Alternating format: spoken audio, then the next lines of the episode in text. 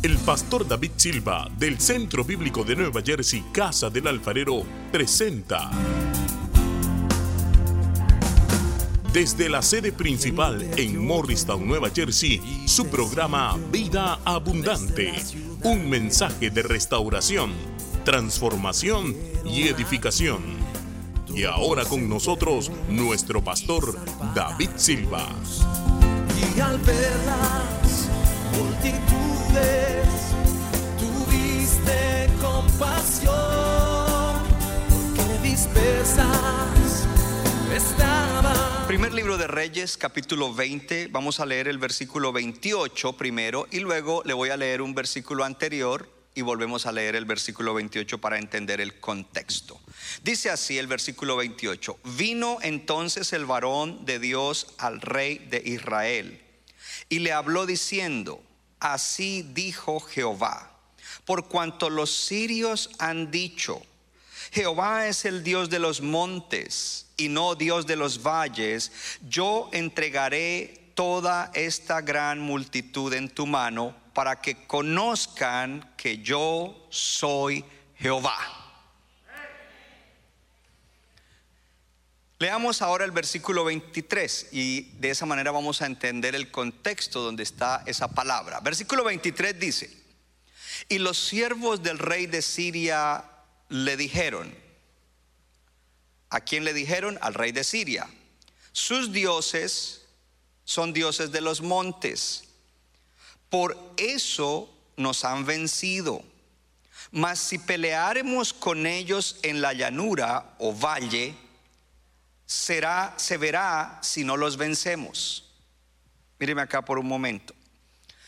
Todo este capítulo 20 se lo voy a resumir en un par de minutos.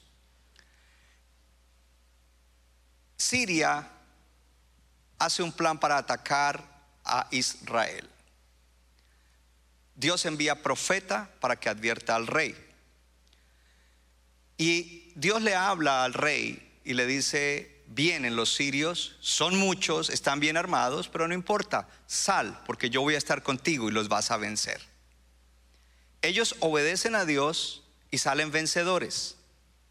Pero luego viene otra palabra y la palabra es, dentro de un año los sirios se van a volver a levantar más fuertes y van a venir para atacarlos. ¿Por qué esto es importante? Porque esa es la manera como opera el enemigo con nosotros. Él viene y nos ataca, Dios nos da victoria, pero no podemos dormirnos en la victoria porque sabemos que se va a levantar tiempo más adelante para volver lo importante es que Dios siempre está con nosotros, que Él pelea nuestras batallas, que la victoria la tenemos segura en Cristo Jesús, si somos obedientes a Dios. Entonces viene el plan de los sirios para atacar dentro de un año. Ellos comienzan a reagruparse para venir de nuevo a atacar.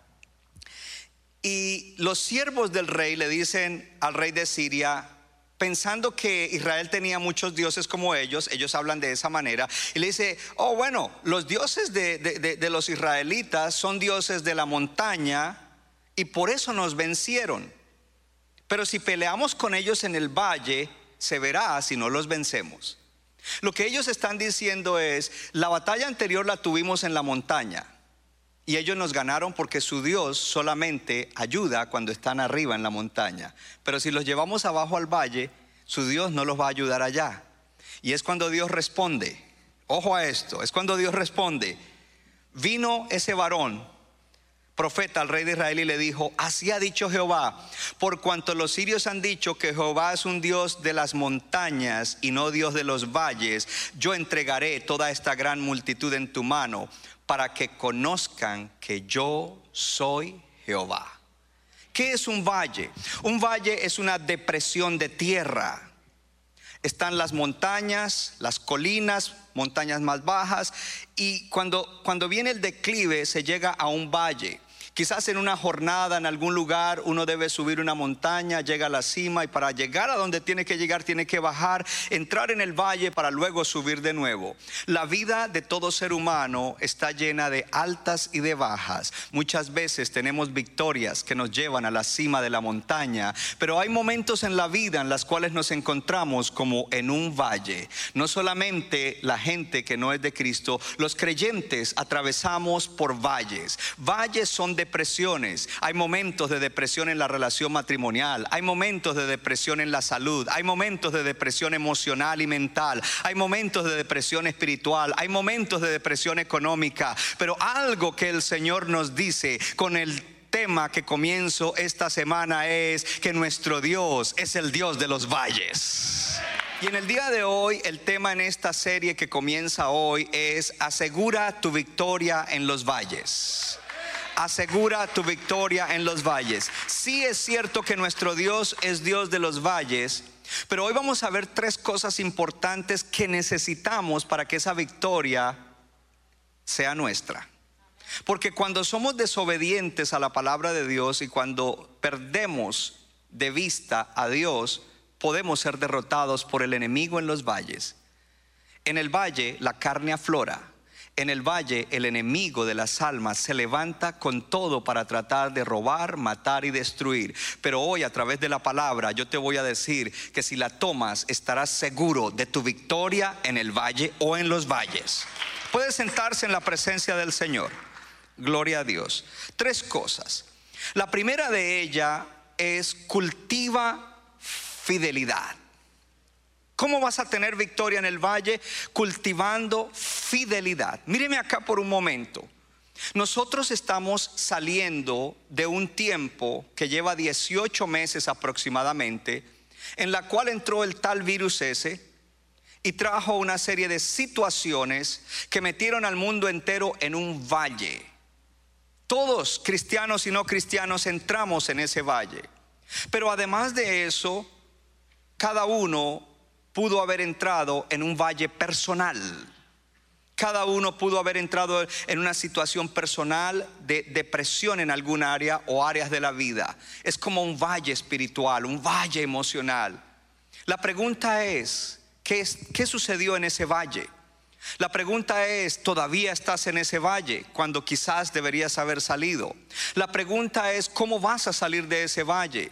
La pregunta es, ¿te sientes cómodo en ese valle o deseas salir de ese valle? Porque Dios no te diseñó para que te quedes en los valles de la vida, sino para que salgas de ellos y subas a donde tienes que llegar. Ahora, para, para eso, tres cosas. Y la primera es cultivar fidelidad. ¿Por qué fidelidad? Porque una de las primeras cosas que es probada en los valles es nuestra fidelidad. Oh, hermano, yo creo que usted lo podía recibir con mejor entusiasmo. Una de las primeras cosas que es probada en los valles es la fidelidad. Para que aplauda bien después le, explico. Cuando tu matrimonio cae en un valle, la fidelidad es probada. Cuando otra persona viene a tentar a ese cónyuge que está disgustado y que quizás tiene ideas raras y cayó en ese valle ese matrimonio y entonces allí la fidelidad de ese cónyuge es probada para ver si él se mantendrá fiel a su esposo o esposa. Cuando tú caes, oh, gloria a Dios, ya, ahora sí, ahora sí lo estamos agarrando. Diga conmigo, mi fidelidad es probada en los valles. Tu fidelidad es probada cuando en algún aspecto de la vida tú caes en esa situación y viene tentación del enemigo provocando tu carne, tu razonamiento humano, para que tú hagas cosas que te harán infiel.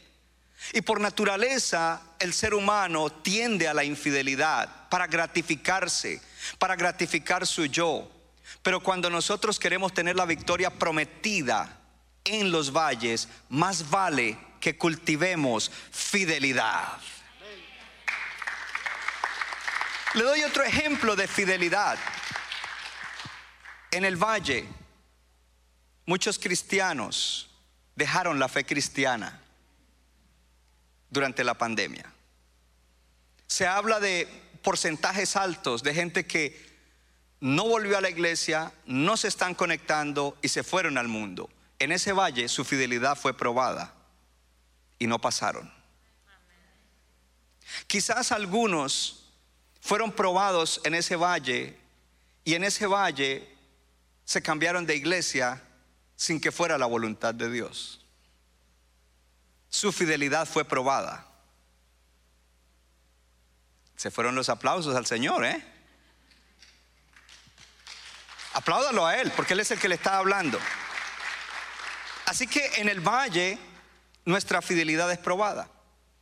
En el Salmo 37, 3 de la nueva Biblia de las Américas, léalo conmigo en la pantalla, dice, confía en el Señor y haz el bien, habita en la tierra y cultiva la fidelidad.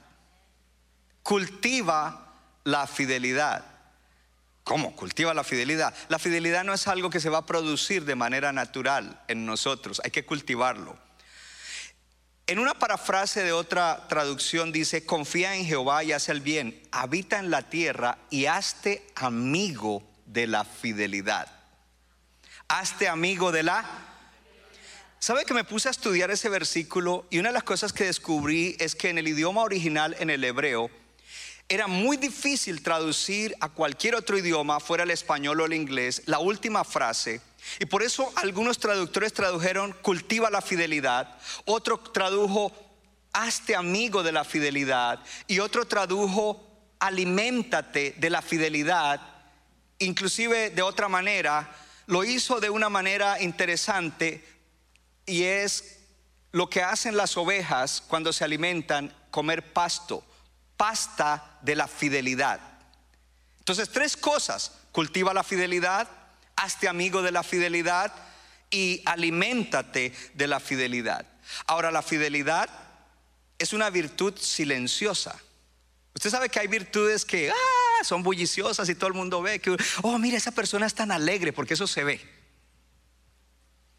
Pero la fidelidad es algo silencioso es algo que uno dice, pero ¿para qué? Si nadie va a admirar eso. Pero es una de las cosas más importantes en la vida de una persona y más importante en la vida de un creyente. Porque sin fidelidad no llegaremos a donde tenemos que llegar. No perseveraremos hasta el fin y podríamos arruinar muchas cosas en la vida que nos sacarían del propósito de Dios. Entonces la pregunta es, ¿cómo cultivar una virtud callada, silenciosa, como es la fidelidad? ¿Cómo hacernos amigos de la fidelidad? ¿Cómo alimentarnos de la fidelidad? Pero antes de decírselo, una de las cosas que le quiero decir es que Dios es fiel. Yo dije que Dios es fiel y todo lo que Él ha prometido, Él lo cumplirá. Todo lo que te hubiera prometido para hoy, Él ya lo cumplió. Y toda promesa hecha, Él lo hará. Y si además de saber que Dios es fiel, tú sabes que Cristo sostiene todas las cosas con el poder de su palabra, eso te tiene que llevar a entender que entonces tu futuro eterno literalmente depende de la fidelidad de Dios. Porque si Dios dice, no voy a cumplir esa promesa, no llegarás hasta el final. Y si Dios dice, ya no voy a salvar la humanidad, no llegará. Pero nosotros tenemos un Dios que es fiel a su palabra. Porque una de las definiciones de fidelidad es ser fiel a la palabra. Oh hermano, yo quiero que usted me ponga atención y se alegre más. Una de las definiciones de fidelidad es ser fiel a la palabra. En inglés me gusta más, being true to your word. Being true to your word. Ser fiel a la palabra. Ser fiel a la palabra. ¿Cómo, pastor? Explíqueme eso. Cuando alguien llegó a un altar y le dijo a su esposa, prometo amarte, prometo estar contigo en las buenas y en las malas, prometo, prometo, prometo, prometo, y hasta que la muerte nos separe, Pues para que ese matrimonio dure, más vale que sean fiel a su palabra, a esa palabra que dieron. Entonces esa persona terminará su carrera de matrimonial como Dios quiere.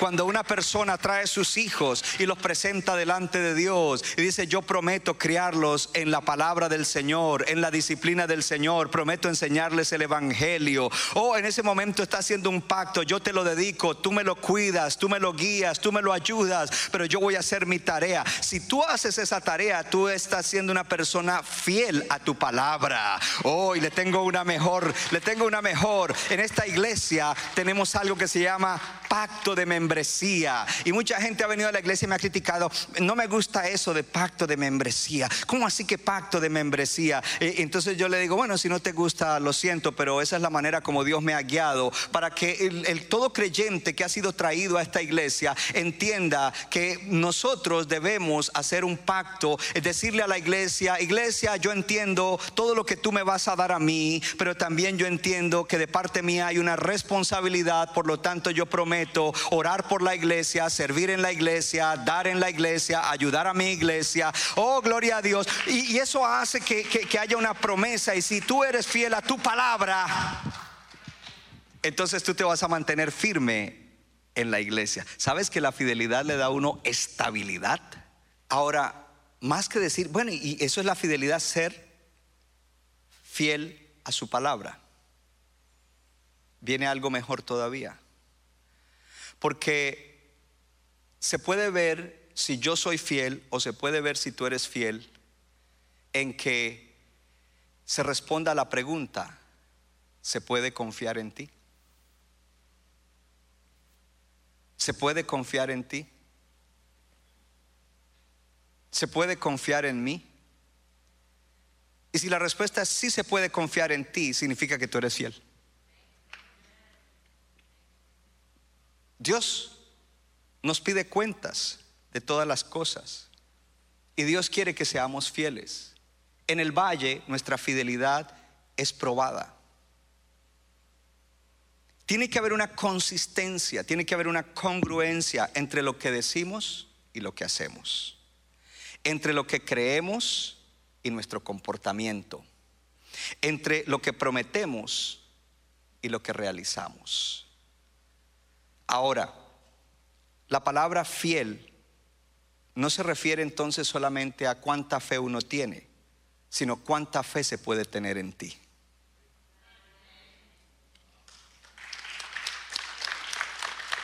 ¿Quieres que te diga algo? Dios te salvó y Dios tiene un propósito. Porque Dios confía en ti. Dios confía en ti. Todos los servidores, donde quiera que estén, usted está sirviendo porque un día yo decidí confiar en ti.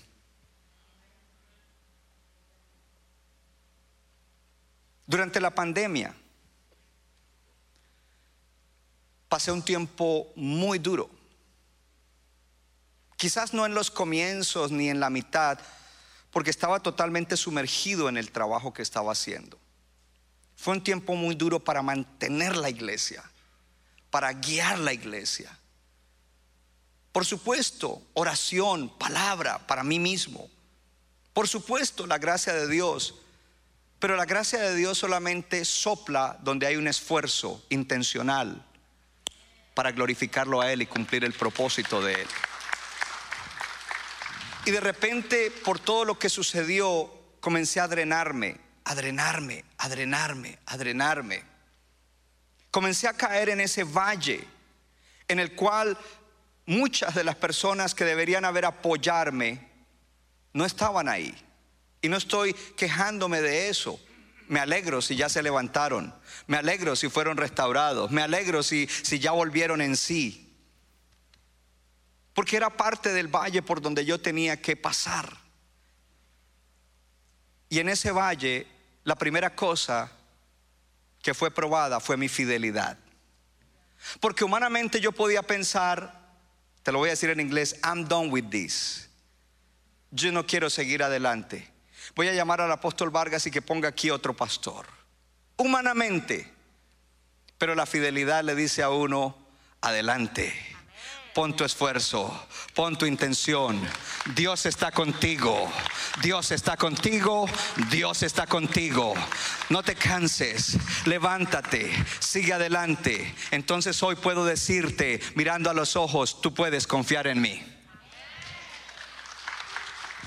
Porque eso es la fidelidad. ¿Se puede confiar en ti?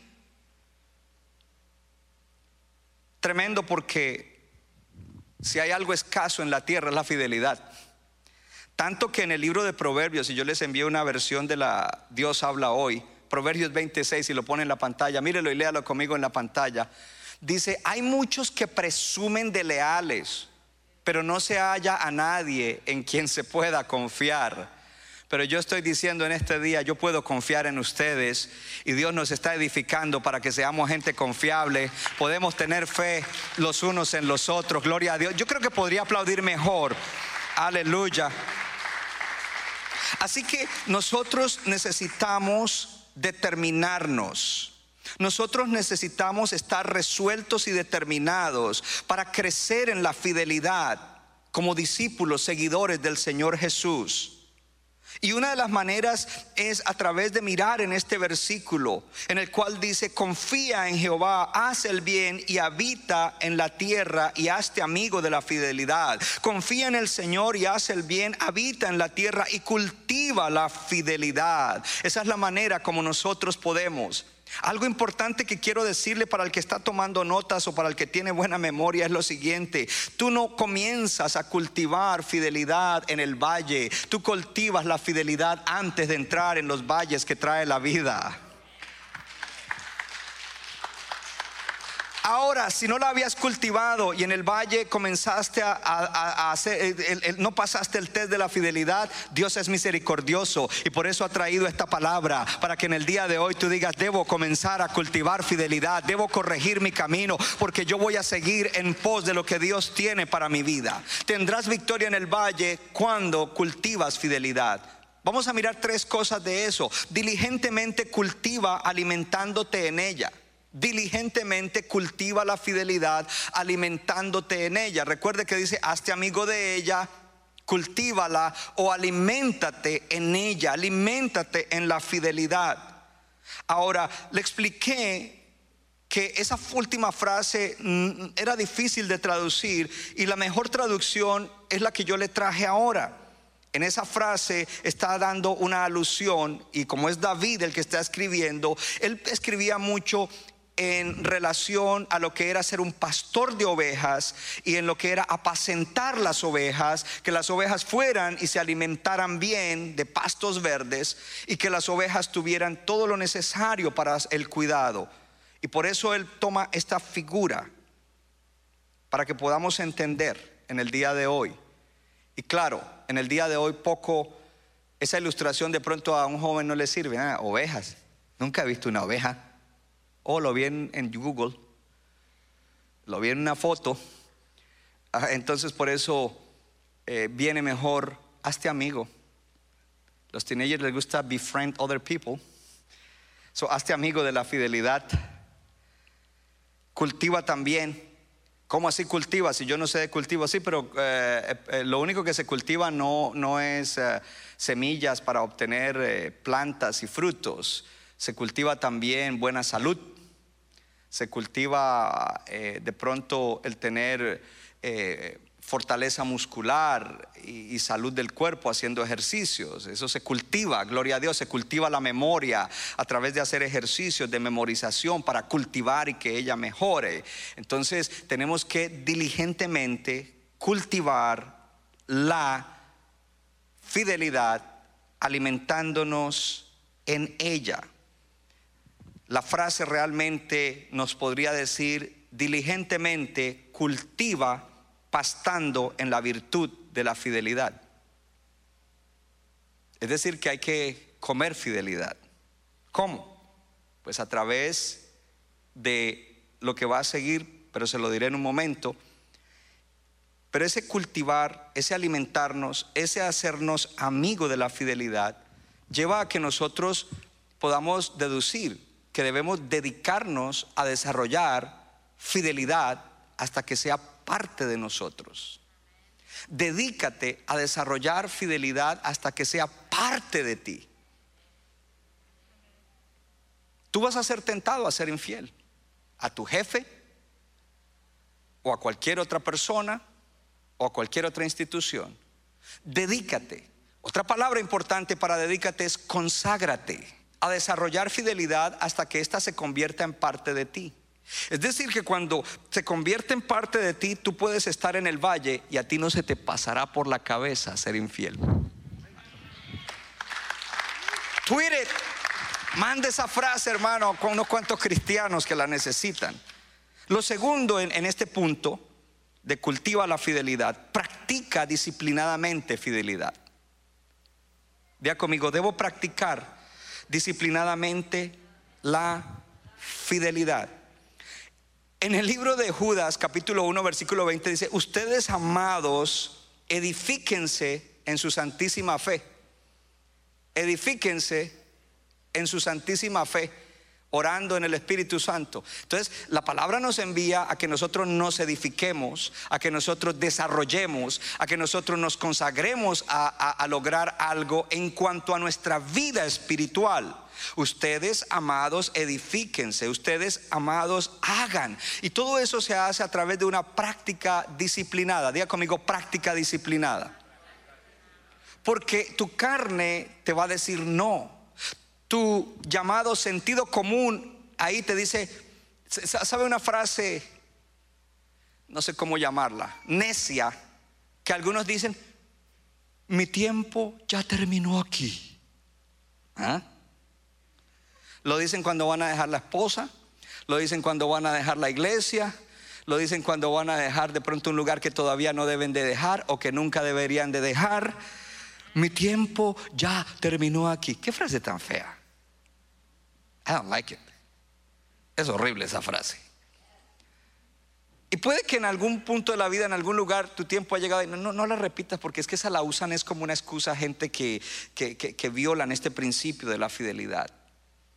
Pero para ser fieles nosotros necesitamos practicarla. Cuando alguien quiere hacer ejercicio para sacar masa muscular o fortalecer sus músculos, tiene que hacer ejercicios que son de resistencia. Es decir, que hay una oposición a lo que él quiere hacer. Entonces, cuando quiere levantar, la ley de la gravedad está en contra, oponiéndose a que levante ese peso que quiere levantar. Hay una presión externa que no le quiere dejar. Para nosotros poder crecer en fidelidad, debemos vencer toda presión interna y externa que venga en contra de la fidelidad. Es decir, que cuando estás en un valle,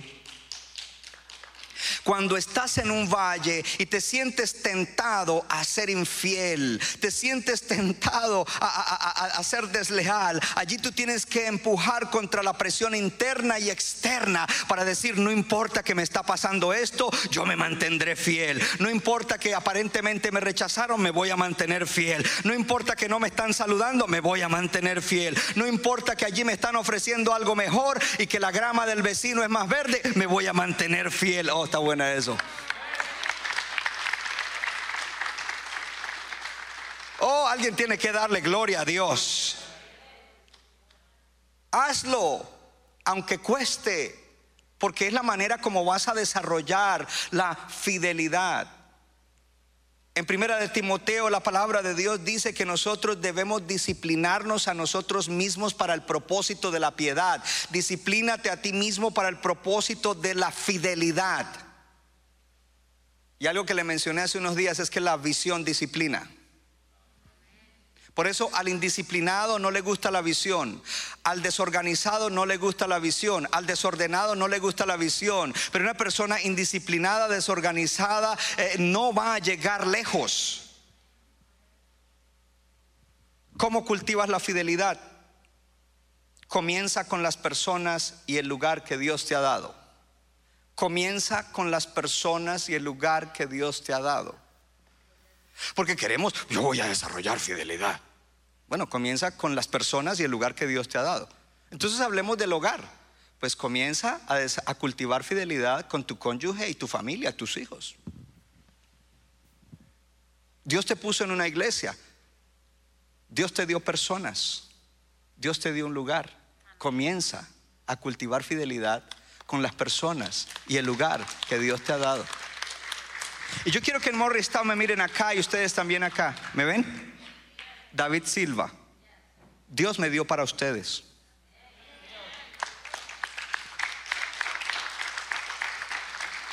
Entonces uno comienza con las personas que Dios le dio y con el lugar que Dios le ha dado.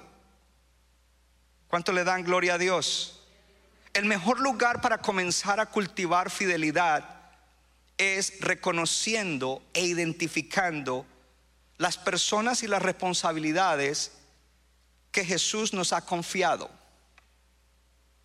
Dios te ha confiado personas. Dios te ha confiado un pastor, Dios te ha confiado un líder, Dios te ha confiado hermanos, Dios te ha confiado un ministerio, Dios te ha confiado una visión, pero también lo trasladamos a otras áreas de la vida. Dios te confió un cónyuge, Dios te confió unos hijos, Dios te confió un empleo o un negocio, Dios te confió esas cosas. Y ser fiel comienza, o cultivar la fidelidad comienza siendo fieles con lo que Dios nos ha confiado. Dios nos confió este lugar, entre otras cosas. Y por eso estamos haciendo el proyecto, porque Dios nos lo confió y nosotros vamos a ser fieles.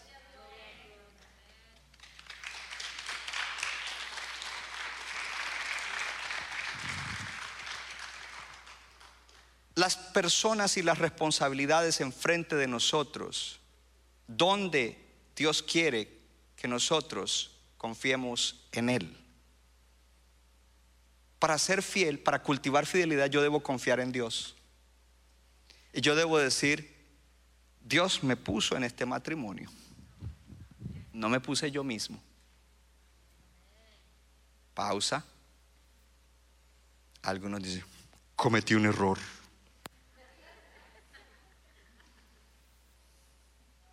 No sé si cometiste un error, pero Josué cometió un error y se dejó engañar de los gabaonitas. Y como hizo pacto, Dios dijo, yo honro ese pacto. Por favor, no, no le vayan a hacer daño a los gabaonitas porque ya hay un pacto ahí. Josué, pero me equivoqué, Señor. Pero hiciste pacto. Es otro ángulo porque a veces solo vemos el ángulo de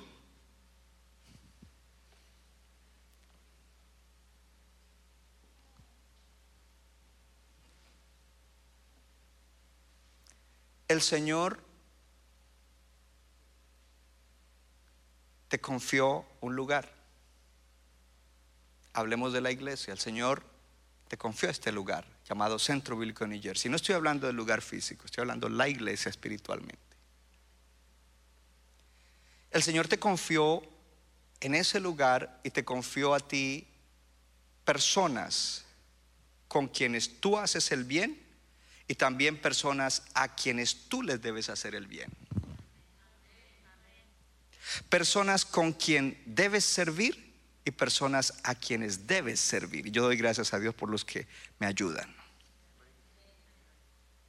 Y ahí es donde comenzamos nosotros a cultivar la fidelidad.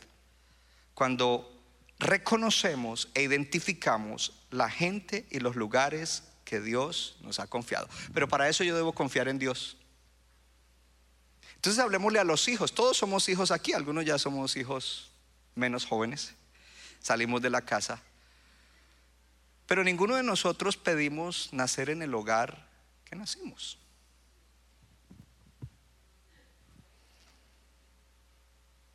Pero Dios nos puso ahí.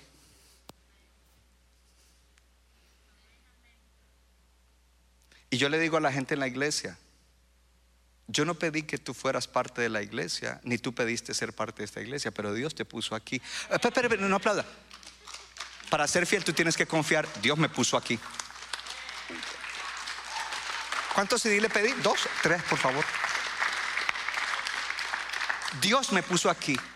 ¿Sabe qué es incredulidad cuando la gente comienza a dar cosas contra el aguijón porque no les gusta algo? Hay que desarrollar, cultivar hacernos amigos de la fidelidad y decir, tú me pusiste aquí. El pastor, el pastor pasó por el lado y no me saludó, pero tú me pusiste aquí.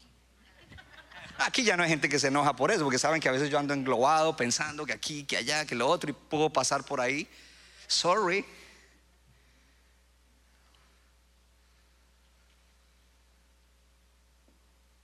Debo confiar que Dios me puso. No me gusta tal cosa del pastor. Tú no me escogiste a mí para ser tu pastor, ni yo me escogí para ser tu pastor. Yo confío que fue Dios el que me puso para ser tu pastor y tú debes confiar en Dios, en que Dios me dio ese pastor. Número dos, punto número dos. Cuando estés en el valle, además de cultivar fidelidad, o, para poder tener victoria en el valle, debes cultivar fidelidad, porque allí va a ser probada. Y si en este tiempo fue probada o si estás pasando por un valle y tu fidelidad está siendo probada, más vale que te agarres y comiences a cultivar fidelidad. Y aunque no estemos en el valle, hay que mantenernos cultivando fidelidad para tener victoria en los valles. Número dos, cuando estés en el valle, ora y obedece.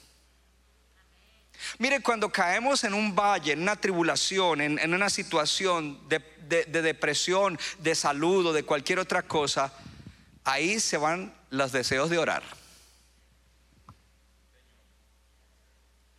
Ya la oración no es algo como que es prioritario en nuestra vida. Y más bien comenzamos rápido. Y ahí es donde el enemigo entra para tratar de engañarnos en el valle, para tratar de robar, matar y destruir en el valle. Pero cuando estés en el valle, please, please, please, es cuando más tienes que orar. Pero este es el siguiente problema que tenemos, que cuando caemos en el valle no sentimos a Dios que cuando caemos en el valle no sentimos a Dios, no tenemos esa emoción de sentir a Dios. Cuando caemos en el valle no perdemos el deseo de orar porque no tenemos esa, eh, eh, eh, esa conexión espiritual fuerte y no tenemos esa emoción que produce esa conexión espiritual. Es fácil orar cuando podemos estar en una cima espiritual y sentimos a Dios y el sentir a Dios nos da una emoción que impulsa nuestro deseo y deseamos orar y fluye fácilmente y oramos todo el tiempo y oramos oraciones que a veces decimos, wow, wow, qué oración la que hice, wow. Pero qué tremendo cuando tú estás en el valle y allí en el valle no tienes deseo de orar, pero de todas maneras oras. No sientes a Dios, pero aunque no lo sientes, tú abres tu boca y oras. Y cuando oras, tú dices, oh, esta palabra no sé, mi oración fue fea, mi oración fue rara, mi oración no fue espiritual. Pero Dios está diciendo desde arriba, me gusta más tu oración cuando estás en el valle que cuando estás en la cima de la montaña. Porque cuando estás en la cima de la montaña, te crees la última Coca-Cola del desierto espiritual, que eres muy espiritual. Pero cuando estás en el valle y ni siquiera sabes qué decir, por lo menos me estás invocando, por lo menos me estás reconociendo, por lo menos sabes que solamente yo puedo sacarte de ahí, solamente yo puedo ayudarte. Y aunque tu oración no tenía sentido, aunque tú no sentiste que era una oración con mucha emoción, me gusta que por lo menos allí en el valle estás reconociendo que me necesitas a mí. Oh, hermano, ya hay tiempos que oro y ay, salgo aburrido de mi oración. Pero Dios no está aburrido cuando nuestras oraciones son sinceras, aunque estemos en el valle. Oh, puedes darle ese aplauso mejor al Señor, gloria a Dios. En el valle no solamente no tenemos deseos de orar, tampoco tenemos deseos de obedecer. Hay cosas que comenzamos a desobedecer. Y, resulta que cuando en el valle oro y en el valle procuro ir más allá de mis sentimientos y emociones o más profundo, comienzo a obedecer a Dios a pesar de que mi ser interior está en contra Dios se glorifica de una manera extraordinaria, porque allí se está mostrando la confianza que tenemos en Él, pero no solamente eso, con ese tipo de de actitud y de acción, estamos derrotando al enemigo. Y dice la Biblia porque no ignoramos sus maquinaciones.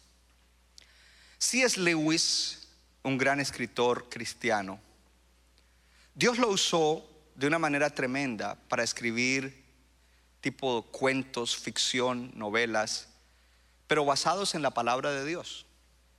Entonces, si usted antes leía libros escritos por gente del mundo y, ay, qué libro tan lindo, ay, qué historia, ay, qué novela, lea mejor los de C.S. Lewis. Y de hecho han sacado películas de algunas de las historias de él.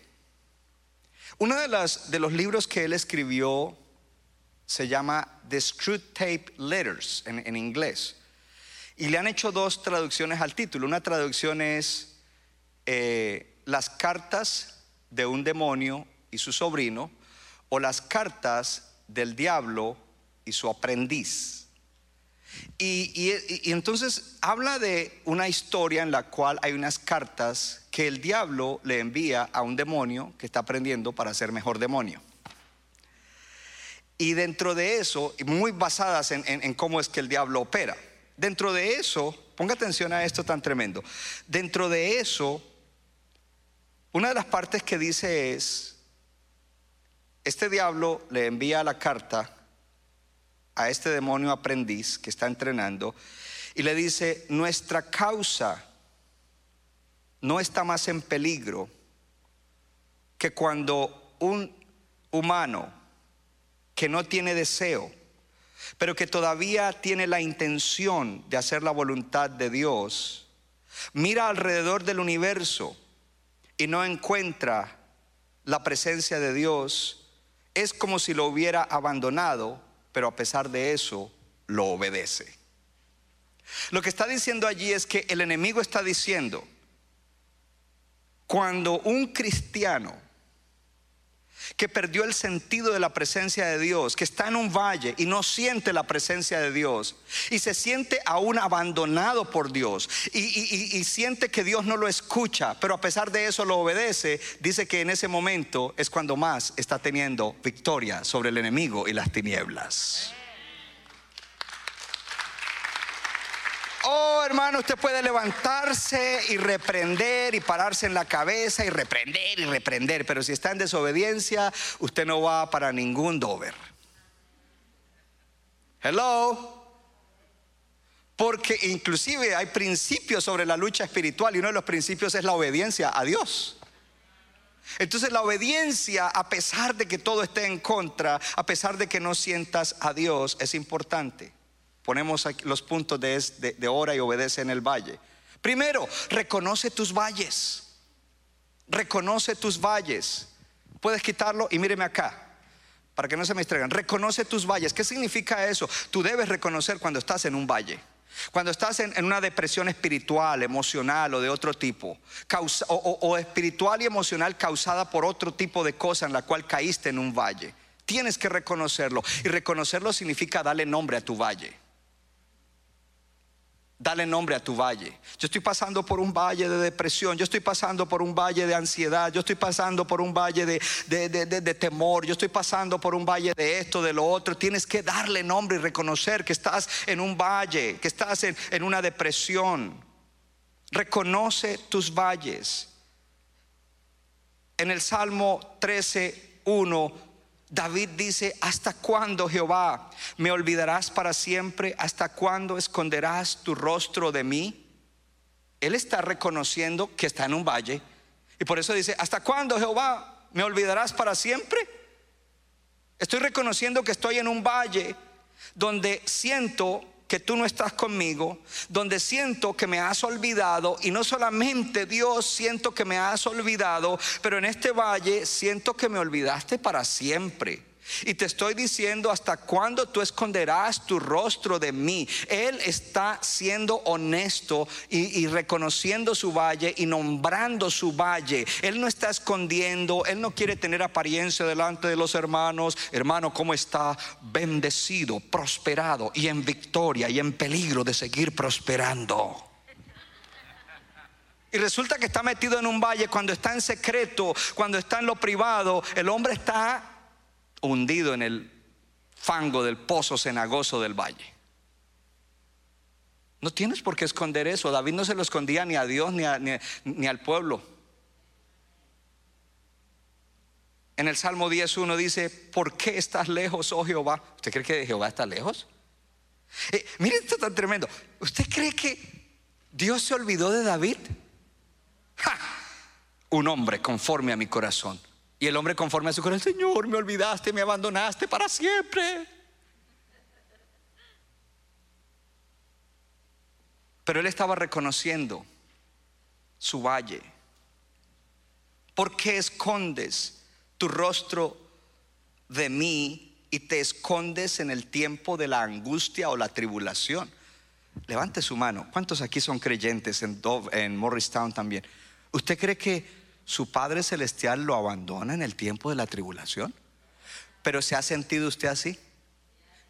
Yes, entonces tú tienes que nombrar eso decir, este es mi valle. Yo siento como si Dios me hubiera abandonado. Una cosa es siento y otra cosa es la realidad, porque esos son los sentimientos del valle. Reconozco que estoy en un valle, porque la semana pasada, en el aniversario, estaba en la cima. Y veía a Dios y sentía a Dios, pero hoy me abandonaste para siempre. Estoy en un valle y le doy nombre. Salmo 88, 14. ¿Por qué, Señor, rechazas mi alma? Nueva Biblia de las Américas. ¿Por qué escondes de mí tu rostro? ¿Usted cree que Dios estaba rechazando al salmista? ¿Ah? Hello. Pero él se siente así, él está nombrando lo que siente, él no está escondiendo, él no está poniendo una apariencia, él no está poniendo una fachada, nombra tu valle. Pasemos a la siguiente. En las cimas y en los valles, diga conmigo, el Señor está conmigo en las cimas y en los valles. Porque como le dije al comienzo, en nuestra caminar cristiano, en la vida cristiana, a veces nosotros sentimos la presencia de Dios, a veces Dios hace su presencia manifiesta y que la sintamos. Él hace, se hace sensible presentándose a nosotros y esta presencia de Dios causa que haya un aroma dulce que produce emociones agradables y que nos ayudan a triunfar fácilmente cuando hay tentación, que nos ayudan a obedecer. La obediencia fluye como un río, que ayudan a que nuestra vida de oración sea como el aire que respiramos, es decir, que la oración es como respirar para nosotros, nos alegra orar, nos queremos estar en la presencia de Dios, pero también, esas son las cimas, pero también hay valles donde a veces en ese valle como que la presencia de Dios fue quitada y, y no sentimos su presencia. Lo que ha sido quitado es el sentir, el sentido de su presencia. Y ahora no tenemos una conciencia de la presencia de Dios. Ahora no estamos experimentando eso, esa realidad de la presencia de Dios. Es como que eh, eh, eh, es, ese apoyo espiritual y emocional que nos incentivaba a la oración, a la obediencia, como que se ha ido. Y ahora en ese tiempo, entonces Dios dice, es en este tiempo tiempo cuando yo te llamo para que tú hagas lo que tienes que hacer. Es en este tiempo que yo espero que tú me seas obediente, porque es fácil que me obedezcas cuando estás en la cima de la montaña. Pero eso es fácil. Ahora yo te voy a decir qué tal, qué tal si me obedeces en este momento de, de valle. ¿Qué tal si me obedeces en este momento en el cual no tienes las cosas claras? Dios te llama a que tú eh, lo obedezcas, a que tú hagas las cosas que tienes que hacer a pesar de que no tienes la riqueza espiritual y emocional que provee la presencia manifiesta de Dios cuando la sentimos. Y cuando nosotros lo hacemos, entonces nosotros vamos a ser más conformados a su imagen. Gloria a Dios. Porque hay un proceso allí. Pasemos a la siguiente. La intención es mejor que el deseo. Porque la mayoría de las veces nos, nos movemos por el deseo. Los jóvenes dicen, I feel like it, or I don't feel like it. I don't feel like praying. La intención es mejor que el deseo, porque el deseo es algo superficial. Y cuando no estamos en el valle, pues hay buenas emociones, hay buen estado de ánimo, se siente la presencia, entonces el deseo es el que gobierna, porque deseo orar. Pero cuando estamos en el valle, no deseamos orar, no deseamos obedecer, no deseamos hacer las cosas que tenemos que hacer. En el valle no deseamos. Pero cuando nosotros en el valle mantenemos esa comunión con el Señor, ¿sabes lo que va a pasar? Vamos a ir más adentro del deseo a la intención. Porque yo no sé usted, pero aunque yo a veces le fallo a Dios en algo, mi intención siempre es obedecerlo. Mi intención siempre es hacer lo que a Él le agrada. Mi intención es hacer su voluntad. Mi intención es ser obediente a Él. Esa es mi intención. ¿Y sabes qué es lo lindo de eso? La, la intención es mejor que el deseo porque cuando tú tienes la intención, aunque estés debilitado y no puedas, Dios agrega su gracia sobrenatural a la intención, porque te fuiste a lo profundo y dice, estos son mis valores, estos son mis principios. Eh, superficialmente deseo hacer lo contrario a eso. Mi carne está diciendo que haga eso, pero adentro, en lo más profundo, yo tengo la intención de obedecerte. Estoy debilitado, no puedo obedecerte, pero me basta tu gracia, porque tu poder se perfecciona en mi debilidad. Por eso de buena gana me glorio, me, me glorío, me jacto, me las doy en mis debilidades para que el poder de Cristo repose sobre mí. Oh, la intención es mejor que el deseo. Levante la mano todo el que dice yo tengo la intención de obedecer a Dios. Diga, pero a veces no quiero, no deseo. O si hablas inglés o spanglish, diga I don't feel like it sometimes. Hello, entonces quiero decirte que la intención es mejor que el deseo. Y yo traía una conversación con, José, porque José estuvo allá en el primer servicio, me traía y rápido me empieza a hablar de la palabra. Entonces él, él, me dijo, ¿le puedo preguntar con todo respeto cómo maneja usted esto aquí, aquí, allá? Le dije, pues yo vivo eso que prediqué hoy.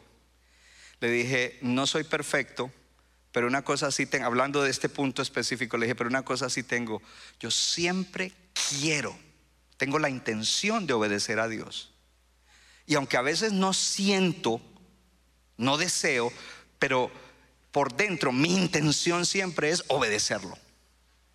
Ahora, a eso es que Dios le agrega la gracia sobrenatural. Él sopla su gracia sobre la intención. Pastor, ¿cómo así intención? Cuando en un deporte de contacto hay una falta de un jugador contra el otro, una de las cosas que se juzga es si fue intencional o no intencional. ¿Qué es intencional? Que este jugador vio aquí que este iba a ser una buena jugada y dijo, le voy a dar su cantazo, bueno, dicen así en Puerto Rico, le voy a dar su golpe, ¿cierto? Así dicen. Le voy a dar su golpe para evitar que él venga. Hubo una intención y eso es castigado porque su intención era mala. Pero cuando no es intencional, es que de pronto en la jugada hubo un choque en el cual ninguno, el, jugador no venía con la intención de dañar al otro, simplemente se estrellaron y le dio un mal golpe. Intención. Para poder atravesar en victoria el valle, necesitamos apelar a esa intención que hay dentro de nosotros, los nacidos de nuevos, de hacer la voluntad de Dios y de obedecerlo. Porque eso sobrepasa el deseo. Ay, hoy como que no voy a la iglesia. Yo no deseo ir a la iglesia. No dejando de congregarse como algunos tienen, porque yo no, no, yo mi intención siempre sí. Lo que pasa es que hoy, hoy como que iba a llover. Bueno, pero dentro de dos meses va a nevar, entonces mejor hoy voy. Me preparo de una vez. Y llueve o nieve, allí estaré. La siguiente. Dios te da la gracia para cerrar la brecha entre quiero y debo. Tiene que ver con lo que le estaba hablando. Diga conmigo, la gracia de Dios. La distancia entre desear hacer lo que debo hacer crea un abismo. Y nosotros necesitamos cerrar ese abismo. Y el mejor ejemplo es el Señor Jesús, porque Él llega a Getsemaní y en Getsemaní ya está a punto de ser tomado preso para ir a la cruz y darnos salvación a la humanidad por todas las edades hasta que Él regrese. Pero allí Él hace una oración y dice, Padre, yo no quiero ir a la cruz. I don't feel like going to the cross. Eso es muy duro, Señor. Pero ¿qué hay allí dentro de Jesús? Dentro de Jesús hay la intención, porque Él vino con la intención de ir a la cruz para darnos salvación. Y a esa intención Dios le añade la gracia para que Jesús, hombre, se pueda mover a pesar de todo lo que está en contra de Él, tratando de influenciarlo a través de los deseos. No dejes que los deseos sean tu Señor tu gobernante, que sea la intención de obedecer a Dios, entendiendo que lo que te va a ayudar es la gracia de Dios. Diga conmigo la gracia de Dios. Y luego entonces viene el otro punto, es de todas maneras obedece. Diga conmigo, en la montaña o en el valle voy a obedecer. Diga, en las buenas o en las menos buenas, de todas maneras voy a obedecer a Dios. Porque es fácil obedecer en, en la cima de la montaña. Interesante que la mayoría de testimonios que escuchamos, muy lindos, de cómo Dios bendice a la gente, ¿de qué están testificando? De la cima. Mire, logré esto, mi matrimonio se restauró y Dios me dio esto y Dios me añadió esto. Estamos testificando de la cima. ¿Qué tal si en estos días comenzamos a identificar la bendición tan grande que ha habido en los valles? Y comenzamos a testificar del Dios de los valles el Dios que ha estado contigo en el valle, el Dios que te ha ayudado en el valle, gloria a Dios. Pero para eso tienes que haber sido obediente, sea en la montaña o sea en el valle. ¿Por qué? Porque el hecho de que tú no sientas la presencia de Dios, el hecho de que, de, que tus sentidos espirituales como que se apaguen durante el tiempo del valle, no es una excusa para desobedecer, no es una excusa para pecar. No hay excusa. ¿Cómo así pecar? Yo no, no peco. Cada vez que desobedecemos a Dios en algo pecamos, porque pecado es desobediencia. No estoy hablando solo de pecados morales. Así es de que cuando estamos en el valle, hello, y no tenemos en qué apoyarnos, gloria al Señor, tenemos alguien en quien apoyarnos. Y por eso Él dijo, cuando andes por el valle de sombra, de muerte, no temas, porque yo estaré contigo. Mi vara y mi callado te infundirán aliento. No tienes en qué apoyarte. No, quizás el pastor no llegó, quizás el líder no te llamó, quizás nadie se dio cuenta de que estás en un valle, pero tú tienes que saber que yo sí sé dónde tú estás y yo estoy ahí. Y aunque no me sientas, aunque tus oraciones parezcan que no están llegando a mí, yo sé lo que estás pasando, estoy oyendo cada una de tus oraciones, aún oraciones que son disparates y no tienen sentido y son contra la palabra, pero las estoy oyendo y me están agradando porque entonces sé que cuando se te quitó todo el apoyo de alrededor, te estás apoyando solamente en mí. Y yo soy tu pastor y nada te faltará. Y aunque andes en esos valles de sombra de muerte, te digo, levántate, anímate, sigue adelante Oh, gloria a Dios. El enemigo usa el valle para tratar de tentarnos. Para que nosotros pensemos, ay, el fulano no me llamó, ay, eh, no me dijeron, ay, no oraron por mí. Eso es lo que el enemigo hace, diciéndote, mira, no hay apoyo para ti, pero sí hay apoyo para ti. Porque cuando nosotros los seres humanos no te apoyamos, tú tienes, hijo de Dios, hija de Dios, alguien más grande, más poderoso, el dueño de todo, el creador de todo, el salvador de todo, el redentor de todo, que te está apoyando, te está apoyando. Gloria a Dios.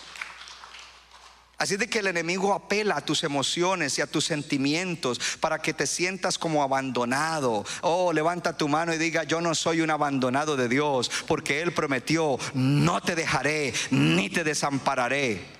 Y aunque usted se sienta así, dígaselo a Dios, Señor, me siento abandonado y desamparado, porque de alguna manera Él con amor, con cariño, con misericordia te va a decir, hijo, ¿por qué dices eso? ¿No te acuerdas? El pastor te dijo el domingo mi palabra, no te dejaré y no te desampararé.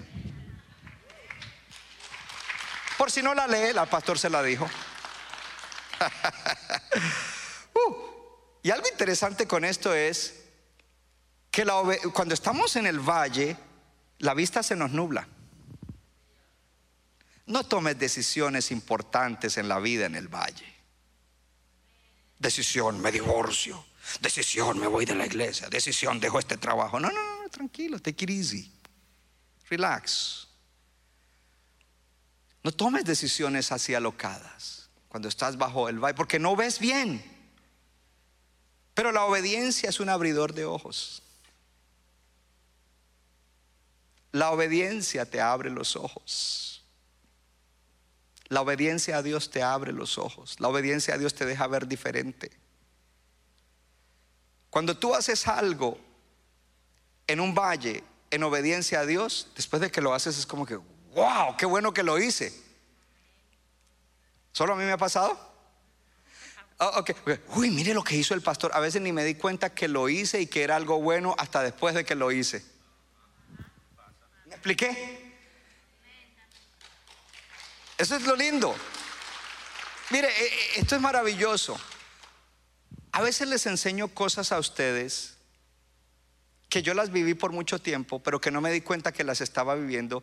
Y me di cuenta que las estaba viviendo y que eran principios de Dios o voluntad de Dios o algo que obedecer a Dios al momento de preparar el mensaje. Yo dije, uy, pero esto yo lo vivía, pero ni me había dado cuenta. Gloria a Dios. Iguales hay. Número tres, diga conmigo, para asegurar mi victoria en el valle, debo cultivar fidelidad. Dígalo de nuevo, debo cultivar fidelidad. Dígalo de nuevo, debo cultivar fidelidad. Diga, en el valle debo orar y obedecer. Diga, orar y obedecer en el valle. Dígalo de nuevo, orar y obedecer en el valle. Y número tres, tu gozo no depende de las circunstancias. Porque cuando estamos en la cima de la montaña es fácil gozarnos, es fácil cantar y danzar. Pero cuando estamos en el valle, oh, ahí es donde viene la prueba. Porque los valles son pruebas. Y para todo aquel que es creyente, su gozo no depende de situaciones, su gozo no depende de circunstancias, su gozo depende de que Jesucristo es su Señor Salvador. Su gozo depende de que eres un redimido del Señor. tu gozo depende, oh gloria a Dios, de que Dios te ama, de que Dios te amó con amor eterno, de que Dios tiene plan para tu vida, de que Dios no te deja, de que Dios no te desampara. Tu gozo depende de que Dios está contigo y nada te puede separar del amor de Dios, ni lo alto, digo, ni la cima de la montaña, ni lo profundo el valle, gloria a Dios, ni demonio, ni artimaña, ni problema, ni pandemia, ni situación, ni errores que cometan te pueden separar del amor de Dios en Cristo Jesús. O oh, alguien tiene que alegrarse, alguien tiene que levantarse y decir gloria a Dios. Así es de que tu gozo no depende de las circunstancias.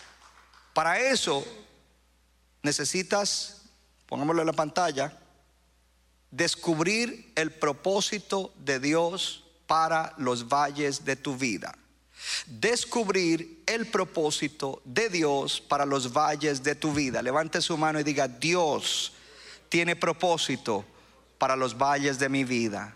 Y yo te digo, si estás pasando por algún valle, Dios tiene un propósito. Porque para los que aman a Dios, todas las cosas les ayudan a bien. Esto es a los que aman a Dios y están llamados conforme al propósito de Dios.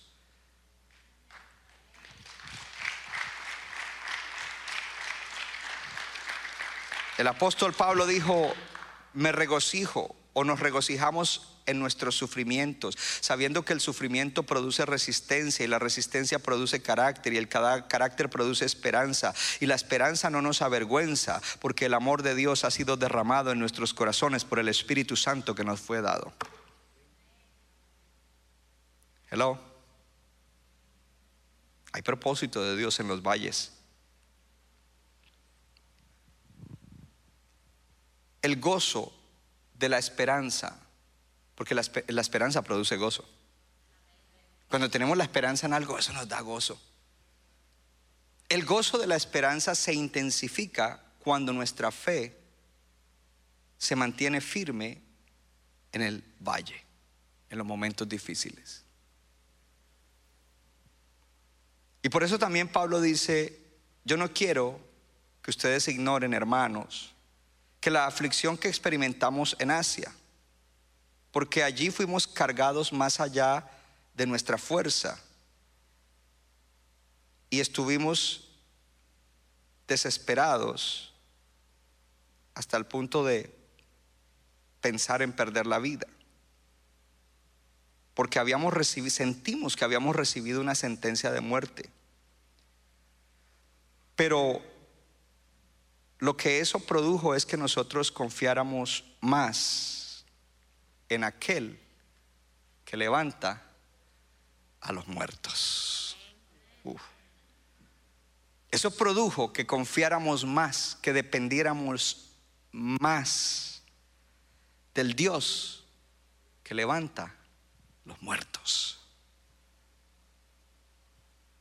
Entonces tú necesitas en el valle descubrir, yo necesito descubrir el propósito de Dios para los valles. Levante su mano y diga, en el valle voy a ser mejor, voy a estar más cerca del Señor, lo voy a conocer más, voy a tener más fe, voy a ser preparado para ser más útil de parte de Él, para bendecir a otros. Diga, lo creo en esta mañana en el nombre de Jesús.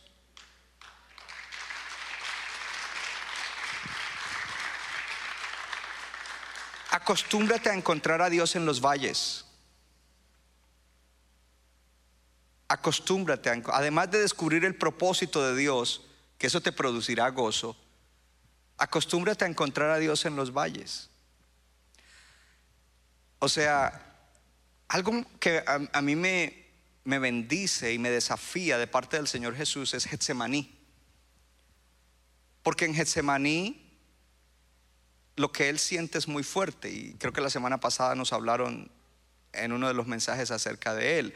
Y, Jesús está sudando gotas de sangre por el estrés, la presión, la angustia tan intensa que hace que los vasos capilares se rompan y a través de sus poros fluya sangre revuelta con sudor. El estrés y la angustia son tan grandes y Jesús allí expresa y dice, no quiero, no quiero ir a, la cruz, no quiero pasar por ese sufrimiento, pero luego dice, pero no se haga tu voluntad, mi intención es hacer tu voluntad, yo vine para eso, ese es el propósito y, y aquí estoy, Señor. ¿Sabe lo que eso me dice? Que en medio de una situación de tanta presión, Él encontró a Dios en ese valle. Él encontró a su Padre Celestial en ese valle. Porque a veces solamente sentimos a Dios y encontramos a Dios cuando todo está bien. Pero es allí. Y mire lo que dice otra vez el Salmo 23. Cuando ande en valle de sombra, de muerte, no temeré, porque tú estarás conmigo. Yo te voy a encontrar en el valle. Dios, yo te voy a encontrar en todas partes. Oh hermano, tenemos que ser gente que podemos encontrarnos con Dios en los lugares en los cuales menos pensamos que podemos encontrarlo. Uh. Eso tiene que ser algo en, en nosotros. Mire, en los viajes que hacemos misioneros, a veces tenemos que pasar por lugares, a veces tenemos que entrar a restaurantes que no quisiéramos entrar, porque no hay más. Y yo siempre digo, Señor, yo quiero encontrarte ahí.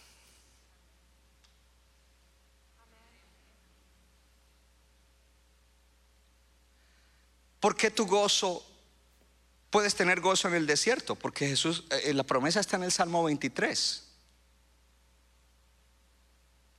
Tú estarás conmigo, hello, cuando ande en el valle de sombra, tú estarás conmigo, tu presencia estará ahí. Y en el Salmo 16 dice, en tu presencia hay plenitud de gozo. Si tu presencia está en el valle y en tu presencia hay plenitud de gozo, entonces tengo gozo.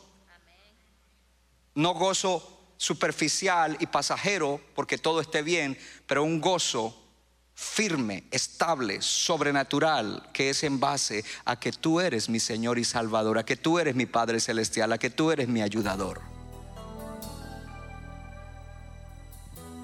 Y por último, cuando estés en el valle, aliméntate de la palabra de Dios. Centro Bíblico de New Jersey, Casa del Alfarero, presentó su programa Vida Abundante. Si usted desea obtener más información y lo último que acontece en nuestro ministerio, visítenos en el internet www.centrobibliconj.org. Y ahora también puede estar más cerca del pastor David Silva a través de su Facebook donde encontrará palabra de Dios por la mañana, tarde y noche. Búsquelo en Facebook como Pastor David Silva. No se equivoca, le da forma al barro para su deleite. Somos vasos de su agrado